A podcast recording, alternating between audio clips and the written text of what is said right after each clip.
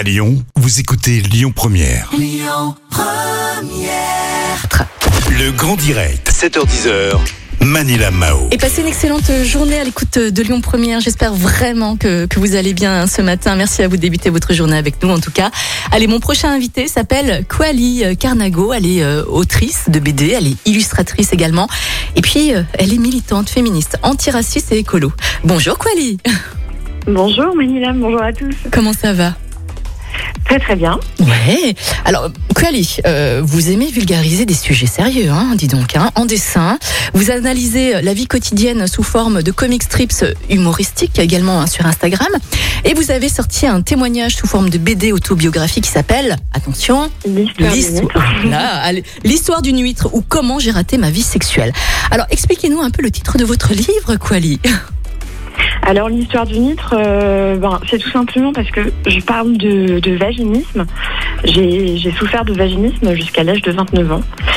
Et, euh, et l'image de l'huître, en fait, c'était tout simplement bah, ce qui, me parlait le, plus dans, cette histoire. C'est à un moment donné quand est-ce que l'huître va s'ouvrir et quand est-ce que quand est-ce que je vais apprendre à découvrir euh, mon plaisir sexuel? Voilà. C'est très imagé hein, quand même. hein. J'ai reçu votre BD là ce matin. Je vous remercie beaucoup. Je voulais savoir à qui s'adresse cette BD. Est-ce qu'elle s'adresse vraiment à tout le monde, aux enfants, aux adultes, aux hommes, aux femmes? Elle s'adresse, non, alors pas aux enfants. Non, bien sûr. Oui, oui, pas aux enfants. Euh, aux adolescents à partir de, de 15 ans, oui, Uh-huh. à partir de- du moment où on commence à s'interroger sur la vie sexuelle. Euh, pour moi, c'était euh, vraiment transmettre, euh, comment dire, mon expérience, mais pour euh, décomplexer, pour dédramatiser la chose en fait, et pour se dire que, bah, en fait, aujourd'hui, il y a euh, de nombreuses femmes qui souffrent de vaginisme et qui osent pas en parler. Ça reste un sujet très tabou. Très tabou. Et euh, et le fait de, ben, au-delà de parler de vaginisme, c'est aussi le fait de, de comment dire, d'adhérer euh, à, à la norme et d'entrer ben, avec ces, ces espèces de de milestones de, de l'âge. Bah, à 17 ans, voilà, c'est la première fois. Ensuite, il y a il y a euh, la pression de, de bah, du nombre de, de relations sexuelles qu'on a. De, de bah, il faut avoir des orgasmes en plus. Donc euh, moi, j'ai pas vécu tout ça et j'ai pas vécu tout ça dans l'ordre. Et en fait, on s'en fiche. Et euh, ce qui est important, c'est de se reconnecter à son corps. Donc, je voulais vraiment euh, aider d'autres femmes à décomplexer, mais ça peut être aussi, enfin, ça s'adresse pas que aux femmes. Les hommes sont bienvenus euh, pour lire cette BD et euh, essayer de comprendre ce qui se passe.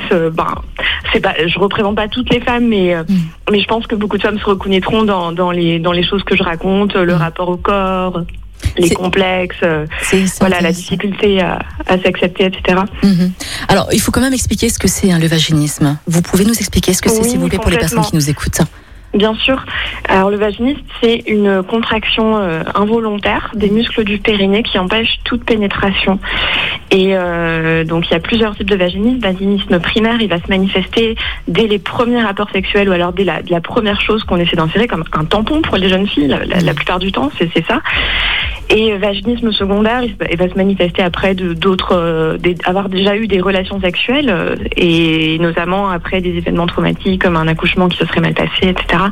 Et dans mon cas, c'est un vaginisme euh, primaire, donc c'est Mm. difficulté à mettre des tampons, euh, même à insérer un doigt, etc. Et euh, évidemment, c'est psychosomatique, donc euh, il y a, il y a un, un lien psychologique et c'est ça qu'il faut aller fouiller en fait parce que c'est pas forcément évident. Moi, j'ai pas grandi dans un environnement religieux, ce qui Mm. arrive souvent euh, quand il y a un gros tabou autour de la sexualité et puis euh, et puis euh, voilà qu'on en- qu'on qu'on fait aussi un, symbole euh, sacré de la virginité. Ben il y a une peur en fait de de, de, de- la pénétration. Mm. Donc ça, ça peut partir de là ou d'une phobie de la sexualité. Donc c'est euh, vraiment pour déconstruire toutes ces peurs que je pense euh, voilà il faut en parler et, et j'avais enfin je- il me semblait euh, intéressant évidemment c'était c'était cathartique pour moi Mhm. de faire cette BD mais il me semblait intéressant d'en parler pour d'autres femmes euh, voilà qui avaient besoin d'un élan euh, de courage de courage et de solidarité. hein. C'est une forme de solidarité quand même, hein, votre livre, euh, j'ai l'impression. Et, et ce qui est vraiment extraordinaire, c'est que j'ai ouvert hein, votre livre là ce matin, je suis tombée tout de suite sur le vaginisme, qu'est-ce que c'est Et en effet, il y a quatre types euh, de vaginisme. Donc vous parliez à l'instant du vaginisme primaire, secondaire, global, partiel également. Mhm. Comment le guérir? Comment est-ce qu'on fait pour guérir de ça? En sachant que ce n'est pas une maladie. hein. Euh, non, c'est pas une maladie. Non, non, c'est euh, c'est vraiment euh, c'est.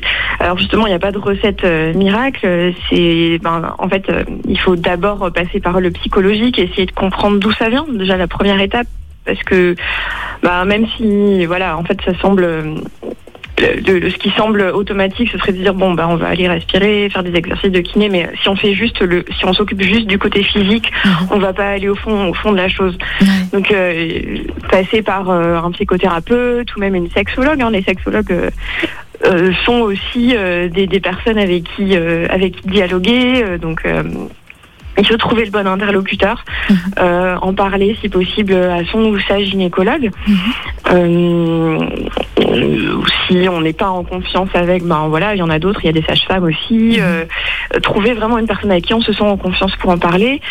Passer par le côté psychologique et puis après le côté physiologique, ben en fait, il y a plein, il y a plein, plein, plein de choses. Il y a des kits vaginisme avec des, euh, des espèces de, de petits, de- bon, c'est pas des godes, mais de, de différentes tailles à insérer. Bon, il y a ça, par exemple. Euh, dans mon cas, ça a été, euh, ce qui a été miraculeux, c'est un vibromasseur parce qu'en fait, avec la vibration, ça, ça relaxe. Vous savez Voilà. quoi, Quali? Il est, il est 9h. Vous savez quoi, le sujet est vraiment très intéressant. Vous allez rester avec moi. Qu'est-ce que vous en pensez? Oui, on, oui. va, on va continuer, on va développer tout ça. On va rentrer dans le vif du sujet. Vous restez avec moi, d'accord? Quali D'accord.